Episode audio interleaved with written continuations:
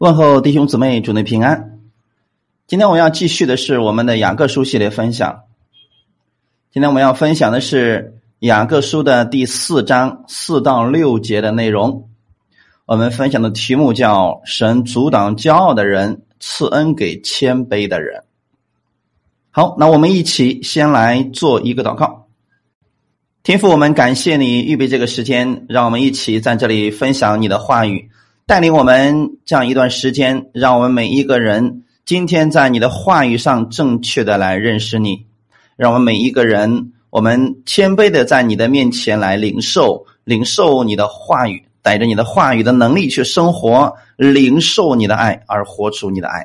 因为神，你阻挡骄傲的人，赐恩给谦卑的人，帮助我们每一个人。我们在神的面前，在人的面前，我们不是一个骄傲的人，因为骄傲的人看不见神的恩典。我们愿意降服在你的面前，被你所带领。感谢赞美主，圣灵亲自来更新我们，来帮助我们。奉主耶稣的名祷告，阿门。好，我们今天雅各书的第四章四到六节的内容，我们分享的题目叫“神阻挡骄傲的人，赐恩给谦卑的人”。啊，一起先来读圣经雅各书第四章四到六节的内容。你们这些淫乱的人呢，岂不知与世俗为友，就是与神为敌吗？所以，凡想要与世俗为友的，就是与神为敌了。你们想经上所说的是突然的吗？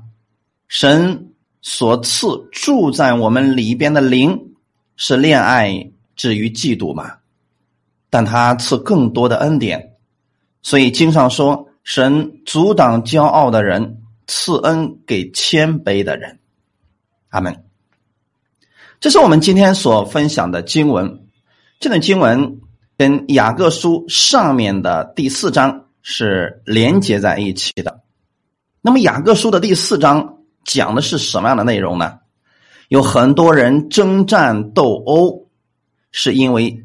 私欲的问题，他们想当教师，想出名，用各种方式把社会上的东西引进到教会里边来，嫉妒、杀害、贪恋、征战，他们还是得不着，因为他们是要浪费在自己的私欲当中。第四节的时候呢，雅各就告诉他们说：“你们这些淫乱的人呐！”所以圣经大家一定要注意一个原则。圣经是神写给我们的，但并不是每一句话都是指着你说的，一定要分清楚这个的区别。比如，圣经当中有很多是对蛇说的，你必受咒诅，用肚子行走，终身吃土，这很明显是对蛇讲的；还有一些是对假冒伪善的法利赛人来讲的，啊，你们这假冒伪善的法利赛人和文士有祸了。那么很明显，今天这个你们这些淫乱的人呢，他不是对信徒而讲的，是对谁讲的呢？那些犹太人而讲的，心里边存在着私欲的犹太人而讲的，那些想浪费在自己私欲当中，既杀害、嫉妒又斗殴、征战的那些人来讲的。所以雅各说：“你们这些人。”是淫乱的人，原文做淫妇，那我们中文翻译的时候，我给它翻译成了淫乱的人。在此段之前的前九节当中啊，我们知道再往前推九节，雅各就分析了人私欲产生了嫉妒、纷争、攻击、拆毁，他将这个描述为属地的、属情欲的、属鬼魔的。这些都是属世的，是世俗的东西。与这些为友呢，就是与世俗为友。那么，当人里边被私欲充满的时候，他一定是想尽各种方法来满足自己。他不可能按照神的方式来生活，他是完全愿意按照自己的意思来生活，按着私欲去生活，结果一定是。造成分裂和不安，所以雅各现在他从过去的分析现状描述为转向劝诫啊，我们不能光分析问题啊。今天有很多人的事情是什么呢？总是能指出各式各样的人的问题是什么，可是就不给人家解决的方法，这是不行的呀。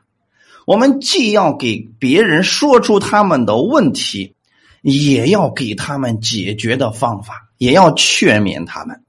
所以雅各一开始说：“你们这些淫乱的人呢？”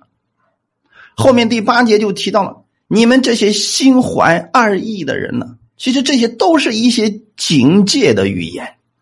是警告他们不要再按照世俗的方式来生活的，警告他们，你们现在已经按照世俗的方式来管理教会，来分门别类，已经影响了你们自己跟神之间的关系了。在此呢，雅各也给他们答案说：为什么你们不需要按照世人的方式、世俗的方式去生活呢？因为神那里有更丰盛的恩典。可以赐给我们，我们完全不必按照世俗的方式来生活。根据这一点，雅各督促当时的犹太人：你们要悔改，要谦卑在神的面前，你们就可以看到神的丰盛的恩典。因为骄傲的人看不见神的恩典，他只能看到自己，只能为了自己去生活。神阻挡骄傲的人。赐恩给谦卑的人。第四节说：“你们这些淫乱的人。”原文用“淫妇”这个词。呃，我先给大家介绍一点关于希腊文的一些东西。在此处，“淫乱的人”，你看括号里边有一个叫原文做“淫妇”，它是一个阴性名词。啊，在希腊文它分这个词啊，它分阴性和阳性，还有中性。淫乱的人，这里指的是一个阴性名词，但是现在我们中文和合本是按照阳性名词来把它翻译出来的，所以它有一个差别在里边。那么雅各为什么用阴性名词这样一个方式呢？因为雅各指的并不是身体上的淫乱，而指的是属灵里边的混乱。这种说法其实，在旧约里边就一直会出现，特别是在先知书里边多次的强调过，神恩待以色列百姓，节选以色列百姓，将他们分别为圣归给自己，将他们从过去的奴隶生活当中带入到分别为圣、流难于密的那样的合一的关系当中。神要把他丰盛的恩典赐给以色列百姓，并且跟他们建立了盟约，就是我们所说的旧约。可是以色列百姓怎么去回归神？怎么去回报给神的呢？每一次当他们遇见问题的时候，他们就放弃了与神之间的盟约，去依靠假神。所以神说。你们知道吗？你们是我们的，就像神的心腹一样，富人的富，心腹一样。可是呢，以色列百姓压根儿就不把神当做丈夫，去拜假神，去依靠其他的国家，在神看来，这种关系就称之为淫乱。耶利米书的第三章二十节，神说：“以色列家，你们向我行诡诈。”真像妻子行诡诈离开她丈夫一样，这是耶和华说的。先知书，所有圣经当中的先知书都有一个特点，那就是以色列百姓走错路了。其实按照神的律法来讲，神可以不管他们，因为是他们先违约的。我甚至可以去修理他们，按照当时约定上所说的，我可以不管你们。可是神是怎么做呢？发怒的很迟缓，满有怜悯，满有慈爱，不轻易发怒。这就是我们神的样子。旧约里面也是这样的，所以他先差派先知去告诉以色列百姓：“你们走错路了，回转吧。只要你们回转，神就愿意恩待你们。”可是百姓怎么做的呢？杀了先知。神再派一个过来，再杀了他们。一次一次的这样去对待神，到后来的时候，真的这些毁灭性的打击临到了以色列百姓。这就是先知书里边的一些事情。然后，当他们在灾难当中的时候，他们又开始回转向神，求神来救他们。神仍然出手把他们从患难当中救出来。可是没过多久呢，他们又这个样子了。一次一次，反反复复，一千多年的时间。这就是以色列百姓向神去行诡诈。所以，先知就用“淫妇”这个词来形容以色列人对神的不忠诚，特别是何西阿书。这个书是非常奇怪的一件书。神让何西阿去娶一个妓女，结果呢，这个妓女离开他去找别人去了。这一卷书将这个主题表达的最为透彻。以色列人行了淫乱，离开他的第一个丈夫耶和华，去追随其他的爱人，是个带着引号的啊。追随了什么样的人呢？巴勒及其他的假神。然而呢，神一次一次说：“回来吧，别再这个样子了，回来吧。”但是以色列百姓根本不听神的。然而，耶和华向他的百姓仍然有怜悯，所以神再一次称他们说：“你是我的夫人，并且给他们有一个应许，说有一天你们一定会回来。”因此，神应许说：“我以诚实聘你归我，你就必认识我耶和华。”这是何西阿书的第二章里边的内容。这样我们就可以看得出来，旧约的神仍然是一个蛮有慈爱的，只是人太悖逆了，所以那些灾难根本就是神不愿意，只是他们已经被盗离弃神了，所以他们把自己放在咒诅之下了。到新约圣经里边，耶稣也用了这样的比喻，耶稣称。拒绝他的那个世代的人，称之为淫乱的时代。那么，弟兄姊妹，我们看一下马太福音的十六章一到四节的内容。法利赛人和撒都干人来试探耶稣，请他从天上显个神迹给他们看。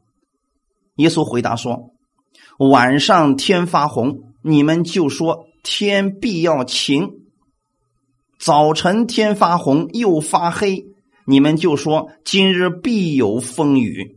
你们知道分辨天上的气色，倒不能分辨这时候的神迹。一个邪恶淫乱的世代求神迹，除了约拿的神迹以外，再没有神迹给他看。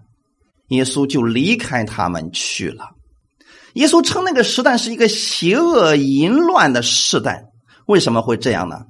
其实不是说那群法利赛人和撒都干人真的生活非常败坏，不是这个意思，是指真正的那个神的儿子站在他们面前，他们不要，他们宁可死守着祖宗的规条，也不要真神。这在神看来就是属灵里边的淫乱，而且他们在听耶稣讲道的时候。是一种试探的心，他根本就不是为了真正得着益处、得着耶稣的帮助而来的。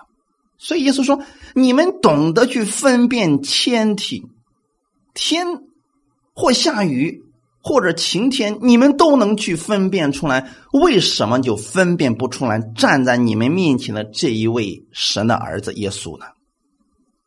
所以他们找到耶稣的目的是：耶稣啊，来个神迹看看，来吧。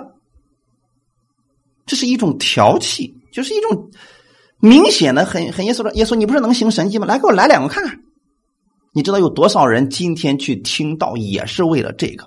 我想看看今天我们的牧师能弄个什么东西出来啊？能不能行点神迹出来？我想去听听某个大师今天手一挥，有多少人能倒下。很多人是为了这个去的。那么这样的心本身在神面前它是不正确的。就像刚才我们所提到那样，神将以色列人称之为自己的妻子。耶稣把教会称作是心腹，但是以色列人却废了神的话语，废了神的盟约，他坚守人的遗传，以世俗为友。我们看一段圣经，《马可福音》的第七章六到九节，耶稣说：“以赛亚指着你们这假冒伪善之人所说的预言是不错的。”如经上说：“这百姓用嘴唇尊敬我，心却远离我。你们将人的吩咐当作道理教导人，所以拜我也是枉然。你们是离弃神的诫命，举手人的遗传。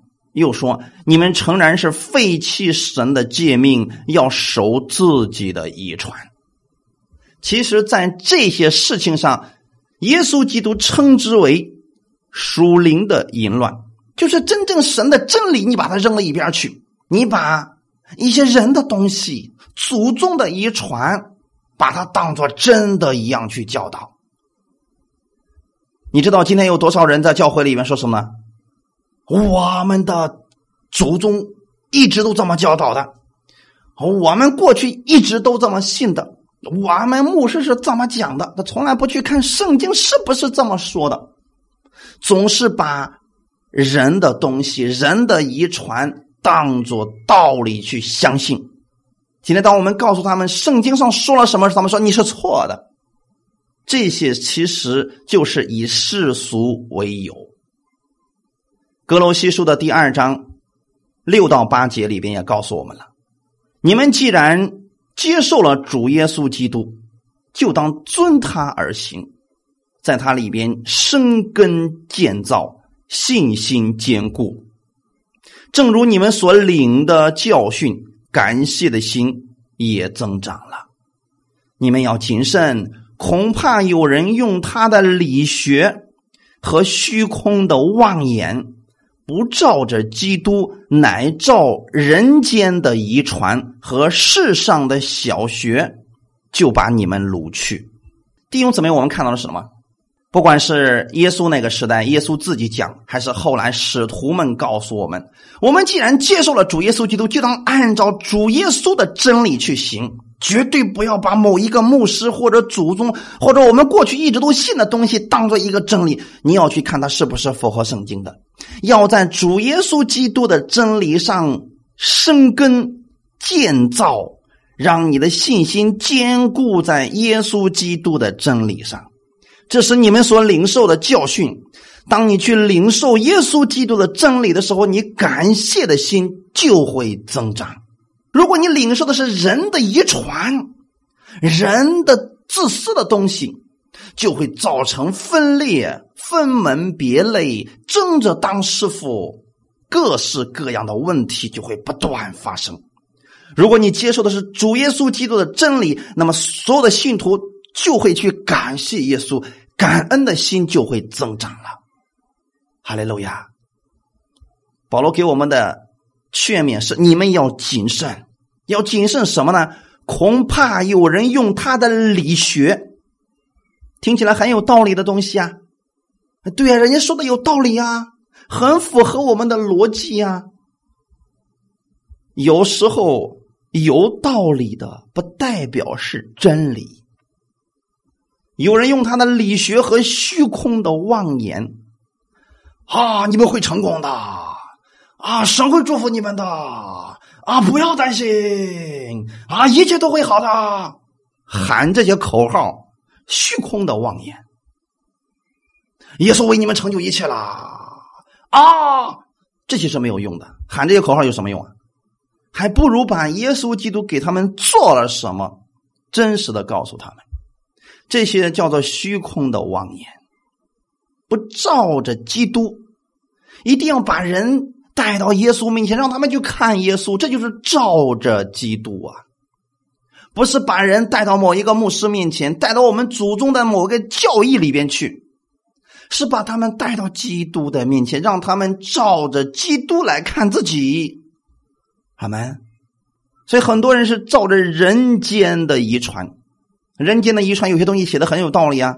你比如说那些什么什么经里边，人家说的是博大精深的东西，说的很有道理啊。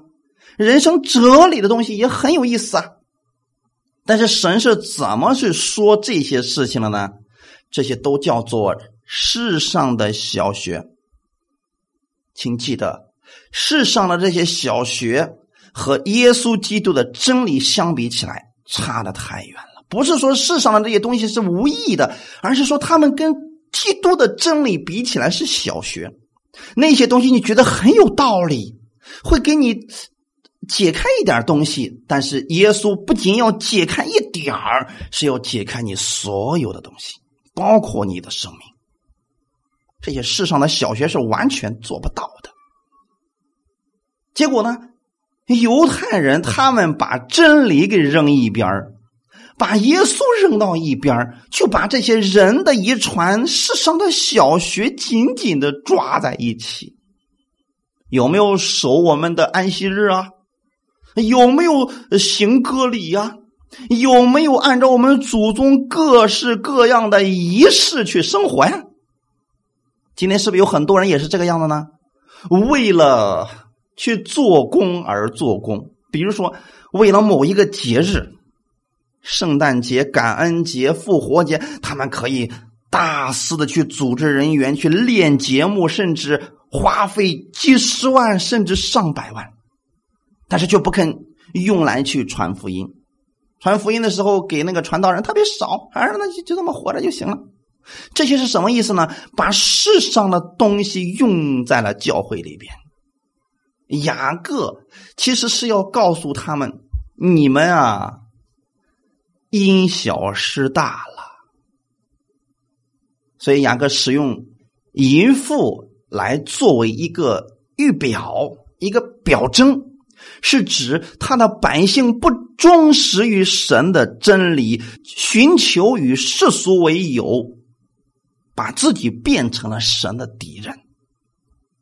当然了，雅各并没有说他们公然离弃神，刻意的去追随世界，但是他们的嫉妒和私欲的野心已经造成了教会里边的混乱和纷争。雅各想让他们认识神的恩典，认识耶稣基督的恩典，使他们悔改。那么他们就需要认清自己是自私的。自己是已经陷在了私欲里边去了，这是一件非常严重的问题。有很多人今天还是以为自己是在为神做工，却不知常常跟人争论、争吵，甚至辱骂，这已经是自私了，已经是个很严重的混乱的问题了。圣经上刚才我们读的经文是怎么说呢？岂不知你们与世俗为友？那岂不知是什么意思？就是你们应当知道的呀。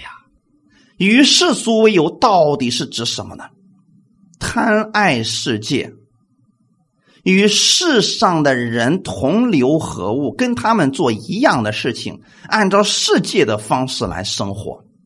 有很多人说啊，那我明白你的意思了。你的意思就是不要让我们在这个世界上参与世界上的生活，所以我们都不要什么都不要干了，我们把工作辞了，把房子卖了，把什么都弄了，然后我们去教会里边生活。不对，弟兄姊妹，贪爱世界与世俗为友，绝对不是指这个，它不是指你不要去赚钱，不要去工作，不要与不信者相处，这是偏激的理解，了解了吗？这是偏激的理解。那么，到底什么是与世俗为友呢？到底什么是世界呢？很多人对这个词没有搞明白，所以我想透过经文给你们解开何为世界。约翰一书的第二章十五到十七节：不要爱世界和世界上的事。人若爱世界，爱父的心就不在他里边了。因为凡世界上的事，就像肉体的情欲和眼目的情欲，并今生的骄傲，都不是从父来的，乃是从世界来的。这世界和其上的情欲都要过去，唯独遵行神旨意的，是永远长存。阿门。这里其实已经告诉我们答案了：不要爱世界和世界上的事。那么不不要爱世界是指你要恨这个世界吗？也不是啊，弟兄姊妹，他指的到底是什么呢？三个方面的事情。十六节已经告诉我们答案了。世界上的事有三样：第一，肉体的情欲，想吃点好的；呃，眼目的情欲，看的好的；今生的骄傲，名誉方面。这三样不是从父来的。人若爱这三样，你就看不见神的爱了，所以爱父的心就不在他里边了。指的不是说神不爱你了，是你不爱神了。好，大家能理解了吗？不要爱世界和世界上的事刚才我们说的三个部分，人若爱世界，就是你想尽方法活在私欲当中，肉体的情欲、眼目的情欲和今生的骄傲。爱父的心就不在你里边，是指你就看不见了，看不见神爱你，你就觉得自己是老大，你觉得你自己什么都好，你也不需要神了。但是在这里的时候，约翰告诉我们是什么呢？这世界就是你刚才所说的肉体的情欲、眼目的情欲和今生的骄傲，这些私欲的东西都要过去，有一天都要一无所有的。唯独只有遵行神旨意的，是永远长存。所以，我们不要把那个短暂的东西抓在手里边，结果把永远长存的给扔了，这才是可惜的呀。现在的犹太人就做了这样的事儿。他把神的真理扔到一边，把祖宗的遗传、人的遗传、社会上的东西弄到教会里边来，结果把教会搞得是乌烟瘴气的。那么贪爱世界到底有什么后果呢？人就会一门心思全在世界上，那就看不见神的爱了。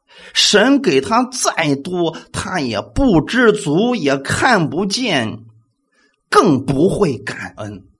你知道今天有多少人在恩典之下是神给他太多了，不断的给，不断的给他一点都不知道感恩，因为他看不见。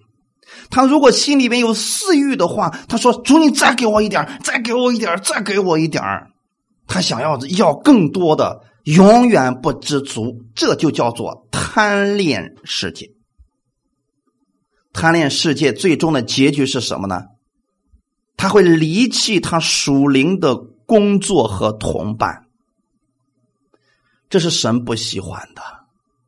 提摩太后书的第四章第十节，当时保罗很多的童工都离开保罗了。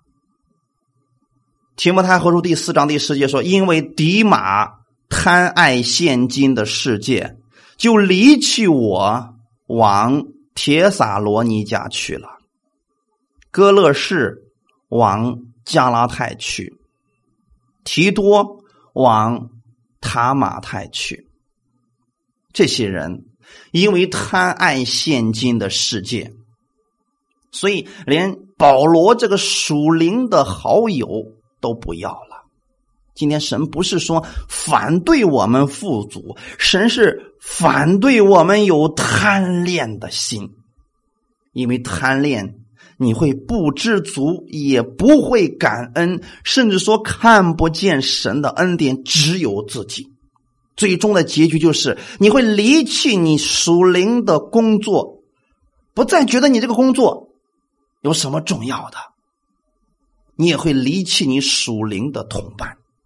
过去跟你非常好的属灵的朋友，你都会离开他们。这就是贪恋之后的结果，这才叫做与世俗为友，就是与神为敌了。这是两个方面，你只能任选一个，要么与神为好友，要么与世俗为好友。你不可能做到既跟神做朋友，又跟世俗做朋友，因为在神的里边没有肉体的情欲、眼目的情欲，并精神的骄傲这些东西，这些是没有的。在第五节里边，雅各书第四章第五节，你们想经上所说的是突然的吗？神所赐住在我们里边的灵。是恋爱至于嫉妒吗？神所赐住在我们里边的灵啊，原文当中是没有神所赐，原文当中直接说的是住在我们里边的灵，那指的是什么呢？圣灵。你们相信圣经上所写的这些都是废话吗？都是白说的吗？如果你们相信圣经的话语。那么，请认真的重视一下今天所给你们分享的内容，不要觉得说我可以做到与世俗为友，又可以做到与神为友，别太高看自己了。圣经上所说的绝对是真实的，你只要与世俗为友，就一定会与神为敌，这是百分之百的事情。因为住在我们里边的灵，圣灵，神是借着圣灵在信徒的里边，跟神跟我们之间交流的，你们知道吗？你今天跟神是怎么交流？通过圣灵。那么圣灵住在你的里边，他是爱你的。这里是一个。强烈的表达词，就是说恋爱至于嫉妒，这是一个非常强烈的爱的表达程度。他说的是神对他的百姓的爱是强烈的，强烈到什么程度呢？强烈到他们不愿意看到这群百姓去拜假神。强烈到只要百姓一拜假神，神就开始嫉妒啊！其实这个“嫉妒”这个词本身是不好的一个词，但是神把它用在爱的方面，它是指一种强烈的神的爱的心愿，明白了吗？所以很多人解不开这些经文，说：“哇，住在我们里边的灵怎么会恋爱以至于嫉妒呢？”圣经当中，在旧约的时候，神对以色列百姓也说过了：“你的神耶和华是祭邪的神。”他的意思是什么呢？是你不要去拜假神，免得神的心嫉妒。其实，真正的人与人之间的爱，爱到一种程度的时候，就会产生一种嫉妒。其实，这种嫉妒它是指什么呢？除了我以外，你不能有别的人。你不可以去爱别的任何东西，这是表达一种爱的程度。保罗曾经体会了神的心意。我们来看一下《哥林多后书》的第十一章二到三节：“我为你们起的愤恨，原是神那样的愤恨。”因为我曾把你们许配一个丈夫，要把你们如同贞洁的童女献给基督。我只怕你们的心或偏于邪，失去那像基督所存纯一清洁的心，就像蛇用诡诈诱惑了夏娃一样。那么，我们看保罗用这个词来表达神的心。神的里边有愤恨吗？你看，我为你们起的愤恨啊，那保保罗怎么会对哥林多人起愤恨呢？其实他不是真的很恨意思，这个哥林多人，他是怎么回事？他就是太爱哥林多人了，所以呢，因为他们完全不听他的，所以这份爱就成为了一种愤恨。可能你们也听说过，现今有一种词叫。爱你爱到杀死你，这个就是他爱之深就恨之切呀，啊，就是这个意思啊。因为太爱你了，所以最后变成恨的时候，发现你不是那样爱他的时候，他就变成一种愤恨。所以保罗是用这样一个词来表达他对哥林多人的那种爱，就是我我曾把你们许配给一个丈夫，要把你们如同贞烈的童女献给基督。保罗希望哥林多人，你们就爱耶稣就够了，你们干嘛去拜那个偶像呀？干嘛去搞那个东西啊？我只怕你们的心或偏于邪，失去那像基督所存纯一清洁的心。弟兄姊妹，今天你知道有多少人，他就偏偏除了真理之外，还得去找点别的东西。这才是可怕的，这样的心就会给魔鬼留下诱惑的空间。就是他觉得基督还不够啊，所以我要加点东西。光信耶稣还不够啊，我得给你加点别的东西。这不是以色列百姓过去的错误吗？这不是犹太人一直在犯的错误吗？光信基督是不行的，你们还得守我们祖宗的遗传，还得加上摩西的律法以及各类的律例典章，这就失去了像基督那所存纯一清洁的心。那么今天我也想再次给大家稍微多讲一点。今天有许多人说自己是依靠神的，甚至有一很多人已经在服侍神了，却对神不是那么相信。他一边相信主会赐福给我，一边又心里边打着自己的小算盘，想去搞点什么东西来扩大自己的影响力，来给自己留点后路。其实还是不信，就是他们的心还是偏于邪。你要知道，越是这样，你越容易被魔鬼诱惑。其实夏娃的心怎么就被蛇给诱惑了呢？因为他的心已经偏了，他不是单单只相信神的话语，他里边已经有怀疑了。所以今天，当一个人他怀疑基督是否真的爱他，他怀疑基督是否真的能够供应他的时候，就会给魔鬼留下诱惑他的空间。哈利路亚！所以保罗对这样的人心里非常的愤恨，就说：“你们怎么可以这样呢？”而神看到以色列百姓把基督给离弃了，把耶稣给扔到一边去，去死守着人的遗传的时候，神说了。你知道我爱你们以至于嫉妒吗？我不知道这样讲大家是否能够明白？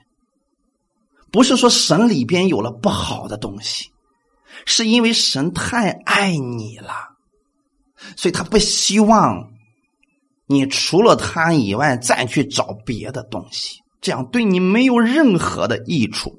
雅各已经看到这个问题了，所以他就告诉我们解决这些问题的方法和答案到底是什么呢？我相信今天很多人也知道自己的问题是这个，那么解决的答案到底是什么呢？很多人也发现了教会里边确实存在于嫉妒、纷争、私欲，那么解决的方法到底是什么呢？律法已经没有办法帮助到他们了。你给他律法越多，这些私欲、骄傲、嫉妒、纷争就越来越多。你怎么样除去人心里边的这些私欲呢？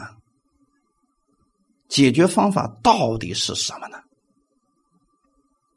雅各在此已经把答案告诉我们了，那就是第六节的内容。但他赐更多的恩典。你知道，当一个人骄傲的时候、嫉妒的时候、纷争的时候，是因为他太缺乏神的恩典了。一个人在别人面前总是夸说：“我家里可有钱了”，那就证明他真的没有钱。他是一个穷鬼，他可能银行里面存着很多钱，但他仍然是一个穷光蛋。因为他的心里边是贫穷的，他不断的抓给自己，是因为他不满足，他害怕，他有很多的恐慌和惧怕在里边。那么他需要什么呢？神赐更多的恩典。我也相信这样的穷人在我们国内特别的多，银行里存很多钱，仍然害怕、担心，还要往里边抓，是因为他根本就不认识神的恩典。当你看到神赐更多的恩典，比世界上的更多，比那世界更大，比世人给你的更好的时候，你自然就不去骄傲了，自然就不去纷争了。你要相信神有足够的恩典，能够帮助他的百姓过最好的生活。如果你明白神这样的恩典的时候，你没有理由再去找别的神，再去打自己的小算盘，再去用自己的私欲去辖制人，去控制人了。因为神有更多的恩典，神的恩典永远是强大的，是更多的。是更大的，哈利路亚。格林多后书的第十二章第九节里边告诉我们，当时保罗他说：“主要我身上有一根刺，求你给我拔去吧，这是我的软弱呀。”神怎么对他说的呢？格林多后书十二章第九节，他对我说：“我的恩典够你用的。”因为我的能力是在人的软弱上显得完全，所以我更喜欢夸自己的软弱，好叫基督的能力复辟我。在此，我是想告诉大家，当一个人知道自己软弱是一件好事情，但是不要去常常陷在软弱当中。你看到你的软弱，你要想起什么呢？神的恩典够你用的。就像你今天看到你自己的罪，你要想起来神的恩典够你用的。罪在哪里增多，恩典就更显多了。总是要把我们的目光再次调整到耶稣基督的恩典上。这个时候的人就不会骄傲，也不会嫉妒纷争了。如果我们把我们的焦点全部放在耶稣基督的恩典上，你也相信神的恩典够你用的，你何必自己去另有打算呢？何必自己去以世俗为由去控制人，用一些权力去获得自己的？一些效益呢，完全没有必要啊！就像保罗他所说的，他知道神给他说那句话：“我的恩典够你用的，这就够了。”今天你知道神的恩典够你用的吗？而且不是一点儿，是神赐更多的恩典。可了解了吗？神不是赐一点点的恩典，那是人给你的一点点的回报，你把那个抓住了，当了一回事儿一样。神要赐给你更多的恩典，那么首先你得知道自己哪里有需求啊！一个骄傲的人根本就发现不了自己的软弱在哪里，他也不会需要神的恩典。所以，当我们发现我们不足的时候、软弱的时候，这是个好事儿，但是不要停留在此处，用人的方式去解决你的软弱。用自私的方式、私欲的方式去掩盖你的软弱，要想到神的恩典，让基督的恩典来复辟你。阿门。神阻挡骄傲的人，那么骄傲的人有一个特点，就是像神也是狂傲的，他从不把神的话语当一回事儿，对人呢也是不屑一顾的，那就是天下老子为大。就这样一个心思啊，这样骄傲的人，神没有办法赐恩给他，因为他不需要，他也不需要神给他一点恩，他自己已经够了，他觉得自己很厉害了。所以神在寻找真正需要他的人，目的是什么呢？他要赐更多的恩典给你。所以，当你发现自己的软弱的时候、不足的时候、问题的时候，你去寻找耶稣吧，他乐意来接纳你。目的不是要惩罚你，是要赐更多的恩典给你。神赐恩给谦卑的人，哈利路亚！恩典有一个特点，就是如果有人认为他不需要，他也不向神去求助祷告的时候，他便得不着，因为神不强迫我们，就像神不强迫你去接受他一样。神也不强迫，非得把他的恩典给你。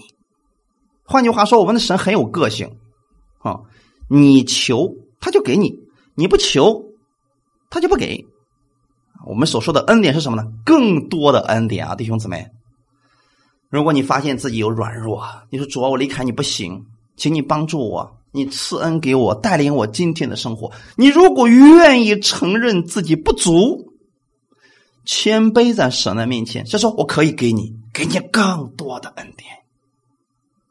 但有一天你说主啊，我不需要你了，我已经活得很好了。嗨，在这个世界上，有你没有你，我都可以活得很好。对不起，神不能再把他的恩典给你了，那你就靠自己而活吧。就像当年的以色列百姓那样，一开始神就把恩典给他们，丰盛的恩典给他们，对他们说啊，我像鹰。把你们背在背上，背着过来归我。你们要做我圣洁的国民，祭祀的国度。以色列百姓怎么说的？别，你不要总说你把恩典给我，你不要总说你要恩待我们，你让我们做点什么吧。凡耶和华所说的，我们都能遵行。OK，当以色列百姓这样去对神讲的时候，神说。那我明白了，你们不需要我的恩典了，你们想要靠自己嘛？所以神说：“那好吧，十诫命给你好了，在这里边没有恩典，这里边就是我的条件了。你不是想做什么？我把世界给你了，弟兄姊妹，今天骄傲的人，那些靠着自己私欲去生活的人，其实都是想要靠自己。刚才我们提到了。”世界上的与世俗为友，就这三个方面：肉体的情欲。以色列百姓他们放弃了神给他们的马拿，要吃什么呢？鹌鹑，这是肉体的情欲；眼目的情欲啊！你看这个旷野里面什么都没有，我们在埃及的时候，我们还有葱姜蒜韭菜什么东西。这个旷野里面除了热，就是什么都没有。眼目的情欲也不好，并今生的骄傲，他们觉得自己很了不起啊！我们是神的百姓啊，我们是亚伯拉罕的后裔啊！今天的犹太人还是这样去夸自己的，看不起别的人，所以他们说这个世界上只有两个民族：第一是犹太民族，第二个是非犹太民族，根本不把其他人放在眼里面。这些都是骄傲啊，世俗为友啊，很可怕的事情。但是神的恩典是什么呢？你知道你们什么都不是吗？所以在先知书里边，神就对以色列百姓做了一个详细的描述，说：你们一开始就在旷野里边一无所有，我看你快死了，我把你带回到我的家里边，给你穿上华贵的衣服，给你吃最好的东西，结果你一翻脸说不认识我，明白了没有？这就是以色列百姓。今天很多人也是这样的呀。他们不断的领受神的恩典，最后有一天说：“主，我不认识你，我我不要你啦。”那么神就停止来供应他的恩典了。虽然我们的过犯有很多，但是你要知道，这是你的软弱。神的恩典要胜过我们的软弱，胜过我们的过犯。当一个人发现自己的缺乏，发现自己的问题的时候，他就乐意谦卑下来，来寻求神的时候，神就愿意赐恩典给你。弟兄姊妹，今天不要在神面前骄傲，也不要在人面前骄傲。你们要看别人比自己强。哈利路亚！这样的情况之下，你发现自己的缺乏的时候，只管坦然无惧的来到神的施恩宝座前，干什么呢？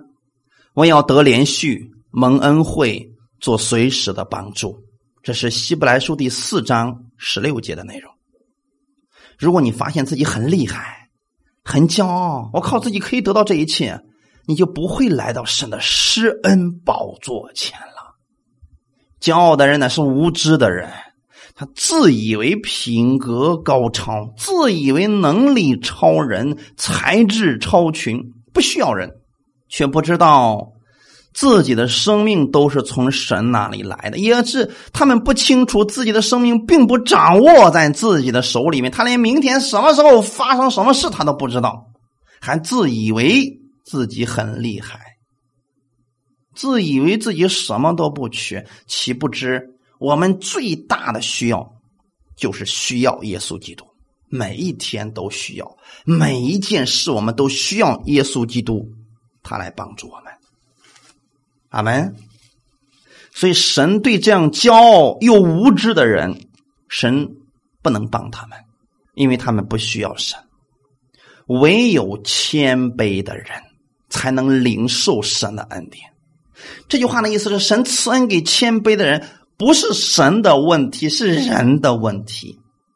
因为谦卑下来，他才能够看见神的恩典呀。如果一个人连谦卑都不谦卑，他怎么会去需要神的恩典？就看不见嘛，眼里边只有自己和世俗的东西啊，他根本看不见神的恩典。